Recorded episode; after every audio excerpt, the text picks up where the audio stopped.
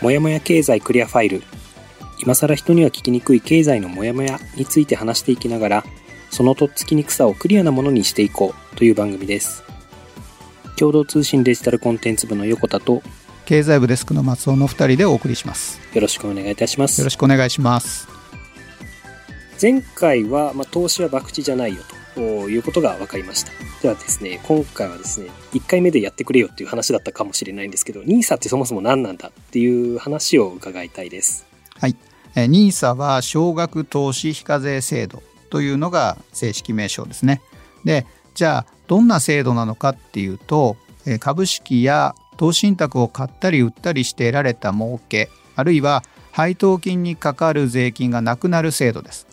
NISA 自体は2014年に始まっていました。証券会社などに専用口座を開設して取引する。そういった制度です。これ普通の投資とはどこが違うんですか？あの通常の口座はですね一般口座とか特定口座っていうふうに呼ばれるんですけれどもそういった口座を使った取引だと例えば儲けが10万円出た時に税金としてだいたい2万円差し引かれます。なので実際に受け取れるのは8万円です。これが NISA の口座での取引だと税金がかからないので丸々10万円を受け取れるということになりますなるほど。まあ、あの、だから、投資を始めるなら、一般口座や特定口座よりも NISA の口座を開いた方が、あ税金が安くなる。そうですね。断然お得だと思います。なるほど。今年から新しくなったということなんですが、具体的にどう新しくなったんでしょうか？はい。えー、新しくなったところ、まあ、もともとの NISA と比べると、制度が拡充されました。えー、より投資しやすくなったんですよね。大きな特徴としては、投資枠が2つあって、積立投資枠っていうのと成長投資枠っていう2つあります。この2つの枠を合わせて1800万円までは税金がかからずに金融商品が買えて保有期間に制限もありません。ただ1年あたり使えるのは360万円までとなっています。ちょっとこれすぐ聞いても理解できないですよね。そうですね。あの、なかなかこう数字が多くて頭に入ってこない僕もちょっとこう最初なんだかなってちょっと分からなかったんですよね。で、この1800万円っていうのが分かりづらいので、もうちょっと説明したいと思います。横田さんご本人1人あたり1800万円の枠がもらえるとまず考えてください。はい。で、この1800万円は買い付け額で管理されます。つまり1800万円まではお金を投資できる。ものが、金融商品が買えるって意味なんです。で、例えば、100万円使って投資信託1回買いました。そうすると、もともと1800万円あった枠が100万円減って1700万円になります。まだ1700万円分は課税されない状態で使える。税金かからないってことですね。で、この100万円で買った投資信託が200万円に値上がりしました。倍に値上がりしました。その時にじゃあもともと1800万円だった枠が1600万になっちゃうのかというとそうではなくて1700万円のままなので買い付けの金額ベースというふうになっていますだから買った後にその投資信託や株式がどういう値動きをしたかっていうのは関係がありません元手がだからあのベースのそうですね。ことですね。で、すいません。さっきからあの何回か投資信託っていう言葉が出てきてると思うんですけど、はい、これはどういうものなんですか？投資にですね、信じて託すっていう漢字を書くんですが、投資のプロに運用を任せる金融商品になります。まあ、プロなので調査や分析をしていて、で、様々な企業の株式などを買い入れて運用します。よくあのファンドって言葉聞いたことあると思うんですけど、ファンドとも呼ばれます。ドラマとかでもたまに出てくるような。そうですね。よくあの、はい、村上ファンドなんて昔流行りましたけど、あ今でも旧村上ファンドってよく新聞で出てくると思うんですが、えー、運用会社のことを呼んだりとか、その商品のことを呼んだりします。プロが運用している投資信託というものがあって、じゃあ、どんな投資信託を買えばいいとかっていうのもあるんですか、はい、まあ、投資信託のイメージをもう少し分かりやすくちょっと説明したいんですけどこれあのアイドルとアイドルグループに例えると分かりやすいなとちょっと思っていて、えー、アイドルは個別企業の株式だと思ってもらえばいいと思うんですね。